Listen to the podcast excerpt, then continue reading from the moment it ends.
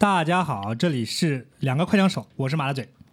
我是居里，嗯，今天居里保持了一个这个布鲁克林黑人的这个装扮你们别扯这些没用的。啊，嗯紧急录一期快枪手，啊，对的，很久没录了，因为因为我们这两个人呢我们的组合，如果大家听过我们两个快枪手的话，就知道我们一般是这个专注于这个最新科技前沿，啊，一般比较高精尖的这种话题。对对对，一般比较 low 的话题我们不聊，对，今天聊一下先锋艺术。嗯，对的。先不先锋不知道，反正我觉得挺好的。嗯啊、我们最近看了一部电影，呃，具体来介绍一下。都不好意思说最近看的 我们看了一部电影，《嗯罗曼蒂克消亡史》。嗯，为什么最近看呢？因为最近有缘了你。这样讲多难听啊！就最近有空了，看一下这个，因为我平时看电影是不会不不看这种很闷的东西的，就特别闲特别闲的时候可以看一下。闷吗？我觉得蛮有意思的。要看了之后你不觉得不觉得闷呀？对吧？对。但是看完之后，我感觉我我挺后悔没有去电影院去看的。你妈扯淡！罗曼蒂克消亡真的真的，今天我跟你说你你要不要看电影，我我有便宜的票给你，你说不要，都网上都哎，有的我下。他他问完之后，我当场就问他，你有什么推？这里最近有什么电影？两个电影，一个是叫什么？呃，生化危机、《生化危机》，另外一个叫刺客信条，都他妈电子游戏。这两个东西，我跟你说，那我是不要看的，有什么好看的，对吧？呃，距离你跟大家介绍一下这个罗曼蒂克消亡史的故事。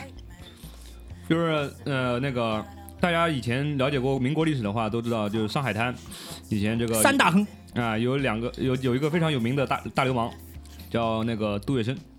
然后在这个片子当中呢，就是有葛优演的陆先生，对吧？因为谐音嘛，杜先生。然后就讲那个在上海这个抗日战争前后，这个杜月笙这身上发生的一些事情。其实不止杜月笙，其实居里他剧里今天用的用的词挺好，就是呃什么，在旧社会当中的几个这个群像，群像群像，他都没有底层人物，全部是，所以他叫罗曼蒂克消亡史。那这种人才罗曼蒂克嘛。那像我爷爷这种，我爷爷他在我我爷爷的爷爷这种人，就 不能算罗曼蒂克，活得很惨。这种人不能在这个上海的这个罗曼蒂克里面去去去去去去说什么话，但这种就行。这个里面基本上什么样，就三大亨三个流氓都都到了。嗯呃，黄金荣、杜月笙还有张啸林，嗯，虽然名字不叫这个啊，呃，还有谁？还有就是著名影星蝴蝶，就是那个袁泉演的啊吴小姐嗯啊，还有没有出面的这个戴先生，戴笠戴笠嗯啊，还有这个这个，还有组织组织工人罢工的，这个不不多说，你们可以去自己看，这个不知道是谁，不知道是谁，我好像就是事实，好像史实上是有这个人的。有的嗯，对啊。然后后来是埋掉的，而且是埋掉的。啊，对，这个挺有意思的。他一上来，我觉得这个就这一幕啊，他这个他骗这个啊，他也不是骗，他就说火车票帮你准备好了嗯啊，你现在就立刻回家，现在你什么东西不都不要拿，你就赶紧滚蛋。然后真的以为他滚蛋了，然后下一幕就打着冰淇淋笼在车上准备活埋，嗯，这个我也挺有意思的。这个因为剧里今天不断的在跟我聊这个电影跟谁哪个哪个电影致敬，我只是说这个电影有很多地方给了我就这种似曾相识的感觉，但你让我具体说出哪一部哪个致敬的东西，我可能我只说得出可能有几个地方像《教父》，有几个地方像剧里说的像昆汀，我主要是从那个他那他的用电影这个整个的色调，让我想到就是呃昆汀的一些电影，比如说那个杀杀死比尔什么的。然后到了那个他第一幕结束的时候，就是那个枪战，因为在我印象中，昆汀拍谈判场面是非常非常的有他的个人特色的。谈三句枪毙，就是我印象当中的啊，那个室内枪战基本上没有超过十五秒的。然后哦，他在那个里面也是，低俗小说里面也是，低俗小说也是。杀那个谁，杀那个约翰屈服特，我以为会搞个你，那个那叫什么？叫汤姆是汉克斯还是叫什么？不是汉克斯，汤姆反正居夫塔是在那个厕所里面，厕所里面门一开，啪啪啪，门一开，帮，我以为会打很久，然后我对操，这么大的明星一下就死掉了，已经这么快。就是他还有第一第一幕就是他和那个黑人去杀人，啊！就是那个 那个人在吃汉堡包，然后把人家汉堡包拿过来吃了一口，然后念了一段圣经，呱呱呱把人杀掉了。然后还有就是那个昆汀还有两部电影，一个是那个呃被解放的江葛，它里面是小李子出来以后也是谈判，谈判到后面把把枪拔出来，它基本上都是一个形式，就是先给你积累一个紧张的气氛，哎，让你以为哦，两个人两个人谈判，长篇大论了要。对对，长篇大论，积累到这个紧张气氛到顶点的时候，要爆发的时候，大家把枪拿出来，他妈一拍两散，就觉得让你觉得就是挺挺他妈，就是突然啊、很突然。然后你前面那个好像都紧张，都白紧张了。但我其实挺喜欢的，就特别在这部剧里面，这个就基本上表现的就是在那个王传君跟那个、对另外一个小马仔嗯，在谈，就你看那日本人王传君特别有意思。啊，我老婆一开始跟我一起看的，挺有意思的然后王传君一死，我老婆不看了，说没意思。我本来以为这个人是个小鲜肉，但是他他在这个电影里面的表现还行啊啊，基本上可能跟他的这个气质比较相符嗯，就上海滩的小流氓这种的啊，无有你得了。啊。可他们侬啊，搞了之后有有你们自己去看吧，嗯不多说。但是就今天剧里跟我的这个争论焦点在于哪里呢？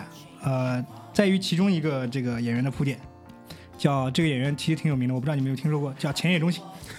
浅野忠信，嗯，前野忠信在这个这个电影里面全程讲的是上海话，虽然他肯定是配音的，但是他的口型肯定是你看得出来，他肯定是练过的。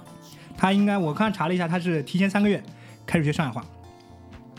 这个人人物我不知道你们如果没有看过的话，我给大家大大概介绍一下。这个前野中信当然演了个是不是演个演的是个日本人，但是他在全程这个里面讲的是很正宗的一一口上海话。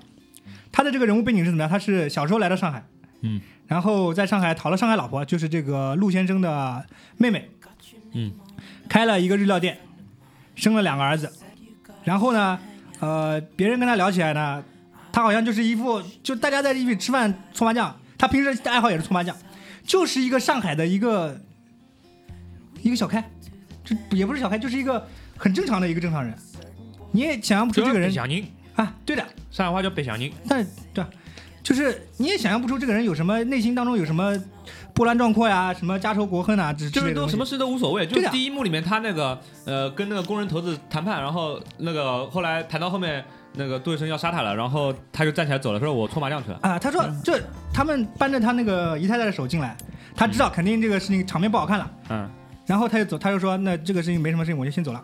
嗯。然后他回头跟那个这个工人工人就说了一句，我也搞不懂你们这帮。就是他那个原句呢，我搞不懂他妈扯了到底要搞搞干啥么子？对对对，你们这帮人到底搞什么东西啊？我这么好的一个地方，然后你其实我当时觉得哦，这个人融入的还挺那个的，他好像真的把自己当成一个上海人了，对的，对吧？我这么好的一个这个环境被你被你搞的搞成这个样子，对吧？破坏我的生存环境，这一直到后面这个人跳反了。跳反了，他是进行到一半之后再跳反的还是怎么样？还是他就是他这个跳反的这个时间点非常的模糊，就是你一开始觉得他已经我操，完全就洗成上海人了。哎，对对，就问他问他日本人打过来怎么样，他说我跟他们拼命，啊对吧？然后他后来当中就突然就跳反了。他他他其实是这样的，他是他是先死掉了，就让观众觉得他死了。他为了保护他那个保护陆先生死了，还打了日本人两枪。对，然后这个就到这里就结束，当中就讲一下别的事情去了。然后最后呢，又从这个镜头开始放，这个人活过来了，就是他根本没死，他原来是跟日本人串通一起的。就说这个日本人，他从小应该就是一个就是一个陆军的这个少壮派军官，那个时候应该就是他那个那个，呃，最近不是又又二二六了嘛？说那个日本人的这个少壮派军官刺杀这个刺杀这个这个以前的这个首相的事儿，首相嗯，叫那什么？呃，伊藤博伊藤博文，伊藤博文是那个啥的，是那个韩国人杀的。另外一个就反正也是这种乱七八糟事儿，就是少壮派军官主导的这个这个这个军队的改革，导致后来再有侵华战争之类的。他们他演的肯定就是这里面的事儿。然后那个日本军那个老的军官就决定要做掉陆先生，因为陆先生不愿跟他去合作开银行，就说那时候我商量一下，说你商量不就是跟你那帮童子军商量吗？那这个这个田野中心肯定演的也是童子军，就这么，嗯就这个时候他才跳出来。但是今天剧里跟我跟我争论点在这在于什么？他觉得这个电影就这个田野中信跟这个陆先生他们身上没有，他应该是觉得没有过多刻画，还是怎么样？是觉得这个人物性格过于单一吗？不够立体，不够立体。就是他，你知道，日本侵华战争，他原本是没有打算打上海的。他以前就他一开始只是说我要东三省的这个合法权益，对吧？你要承认东三省归我了就行了。所以说他十几年前从小就潜伏到上海这个事情是不不现实的。然后到那儿说啊，我他妈都已经娶了上海老婆，生了小孩也是说上海话的，然后说跳反就跳反了，这个让我就是接受不了。然后呢，他他在整个故事当中呢，又没有去过多的刻画他当时跳反的原因，对吧？然后实际上他这个整个故事的后半段就在讲这件事情，是他的主要要描述的一个故事，对吧？但是呢，他这个后面也没有过多的去交代他最后呃为什么要去杀陆先生，然后为什么又放了他。其实我觉得他应该是有，就很多东西他的确是没有一句一句交交代给你，但很多东西你是可以想象到的。他他为什么没有杀陆先生？他是为了让陆先生，你看陆先生回家第一件事是什么？陆先生回家第一件事就是找谁没死，就陆先生跟他的马仔两个人从房间外面走进来，一一地死人，他们找谁没死？后来从那个床底下翻出来，两个侄子没死，就这个日本人的两个小孩跟他妹妹生了两个小孩没死。这个日本人留他留他做这个留留这个陆先生一条命，包括连他的战友都不知道，他的战他那个那个陈野中心他战友都问他，你干嘛不把那个陆先生杀了？他也没回答，他应该是没有回答。没回答。然后呢，这个其实到后面就知道他是就是为了留留陆先生一条命，他知道他肯定会跑的，跑了其实对他来说死了跟是没什么关系的，但是他跑了之后他可以带他两个小孩，可以让他两个小孩活命，就这个。还有一个是什么？你刚刚说为什么跳反？这导演为什么要跟你讲那么清楚？人家为什么跳反？我作为日本人，我侵略中国，难道我一点一一步一步要跟你讲那么清楚吗？还要内心的挣扎之类的？就是其实是这样的，就是我是觉得，就你你说他内心完全没有挣扎，我不觉得他这个电影里面完全没有表现出挣扎。如果你们看了之后，看过这个电影的话，就会就会知道他在这个人从头到尾，他在电影的前半段，他如果说呃，除了这个跟中国人结婚之外，就表面上是跟中国人结婚，装作一个上海人，深层次的他就是要侵略中国。但是这个东西他从来没有变过，一直到这个就呃要送章子章子章子怡和他的这个情夫去去外地，他这个时候也不知道色心起了还是这个烦心动了，就把这个车上的司机跟这个他情夫都杀了，然后在这个车上跟章子怡车震。从这一点，这个东西是完全在他计划之外的，就是他从未从头到尾，他可能我觉得这个人导演可能要表现的出就是这个这个人从头到尾，他开餐厅也好，结婚也好，生小孩也好，全部都安排好了，就这一点他没有安排好，包括他最后把枪都落在车上了，而且那个呃，他去擦那个擦那个坐垫，擦那个擦那个杀人那个坐垫，他也是擦的这个，反正最后丢那个手绢那一幕，我觉得他有是，反正是就感觉这个人在计划之外，这个事情是跳出来了。然后章子怡要举枪杀他，也没动，也没也没动下手。可能这一点，从这个之后，这个人就是开始有改变了。包括他最后，最后要杀章子怡，他也没下手，因为章子怡就章子怡当时饶了他一命，他也没下手。这个人肯定就从那一点开始改变了。你要说他内心没有波澜壮阔，或者没有一点点、一点点的这个这个这个这个波动，我觉得导演还是表现了一点的。只是在侵略中国这个事情上面，他觉得可能我我个人也觉得没有必要表现的那么细啊。他有什么我侵略的中国侵略到一半啊，我这样做是不是不对？不可能的呀，这个 这个有什么意义嘛？我觉得就是你说的都对，但是呢，问题我们通过这部电影的前半段呢，对这个导演寄予了太大的期望，所以说他后半段把这个故事那样这种平铺直叙的讲了以后呢，我有点接受不了，对不对？就是首首先说那个他们杀杜月笙这件事情，我觉得这个在上海滩你想杀杜月笙，应该不是那么容易的，你随便搞个什么鸿门宴，让杜月笙单刀赴会就把他弄了，这个东西让我觉得不是很现实。然后你说这个张啸林。在杜月笙走了以后，跟日本人合作开银行，那这个东西是先有鸡先有蛋的问题。你是杜月笙走了以后，你像张张啸林才敢跟杜月笙合作，而不是说你杜月笙还在的时候你就敢去动杜月笙的这个。这个这个片子里不是单独杜月笙一个人去参加这个会议的，他下面有一帮马仔在门口站着呢，被张啸林开着车干掉了。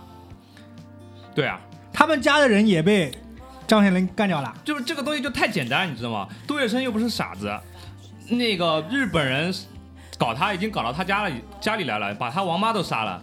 他就是因为他杀了他王妈啊，他才去找个日本人吃饭的呀。对你，我要是杜月笙，你都不打到我家来了，我那意思你杀了王妈，我现在要逃了了。我现在还出去跟你吃饭吗？那意思你杀完我王妈，我现在举家逃到香港去。那我现在我那我跟你出去吃饭干嘛？把命再白搭给你？不，这两个人就是来，他们吃这个饭的目的，杜月笙吃这个饭的目的就是来干掉这两个日本人的呀。他带着枪去的呀，他那个马仔直接是掏枪把那两个干掉了呀。先是先是那个先是那个他的马仔问问那个日本人啊，是那个日本人直接说的，王妈是我做的，怎么了吧？然后呢，马仔直接拿把枪把那个人干掉了。干完之后，再有一通乱射的，这两个人都没受伤，包括杜月笙都没受伤，杜月笙跟马仔都没受伤，一通乱射。那怎么能说是这个没有准备呢？他去就是为了干这个人的呀。他为干这个，你可能我不知道你对这个杜月笙了解是怎么样，就是在历史上，就是杜月笙他当了大佬以后，他是不出席这种杀人的场面的，所以他不是就是。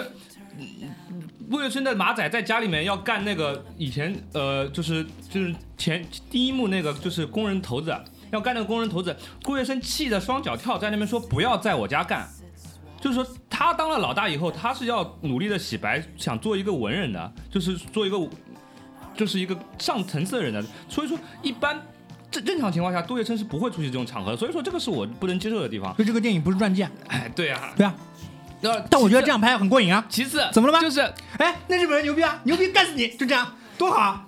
电影不就是这么拍的吗？牛逼啦？那，那牛日本人说，哎，到后面王八是我干的，怎么了吧？梆一枪，怎么样？这我黑社会不就是这样干事情的吗？对吧？这个电影的下半段就让我觉得太简单了，就是说，呃，日本人想干你，好干干我，我我被你干走了，我逃到香港，等我，那么然后美国人干你了吧？你不干赢了吧？好，我回来了，我再把你弄死，就结束了。所以说，这个是我觉得这个电影不够让我呃不够让我怎么说，那你满意的地方你你觉得应该至少他的前半段的形式感，你不管他说他是他是昆汀也好，叫什么，那谁谁谁唐克里奥，啊，对，然后你你说他杜琪峰也好，对吧？这形式感都足够了，然后后半段就跟我来这么一个故事，所以说呃，我这个电影分了大概两天看完的，我在家没事情，呃，就拿出来看一个几十分钟。你说我觉得挺我觉得挺好。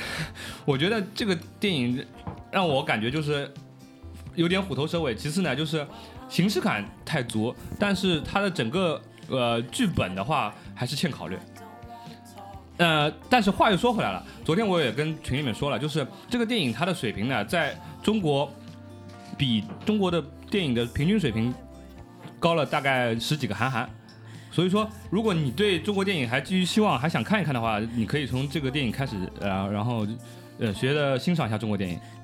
可以可以可以看一下，我觉得这故事讲的不错啊，有头有尾的，对吧？你的是要求，你的。要求真的高。这不，你看那韩寒电影，你看他妈的，韩寒写电影就他拍电影跟写书一样的，没头没尾，就突然就开始，哎，就就结束上来就讲段子，讲完了，哎，没了，结束了，结束就这样，嗯，走了，没有没有，啊完了，到哪里都没有，杀青杀青。结束。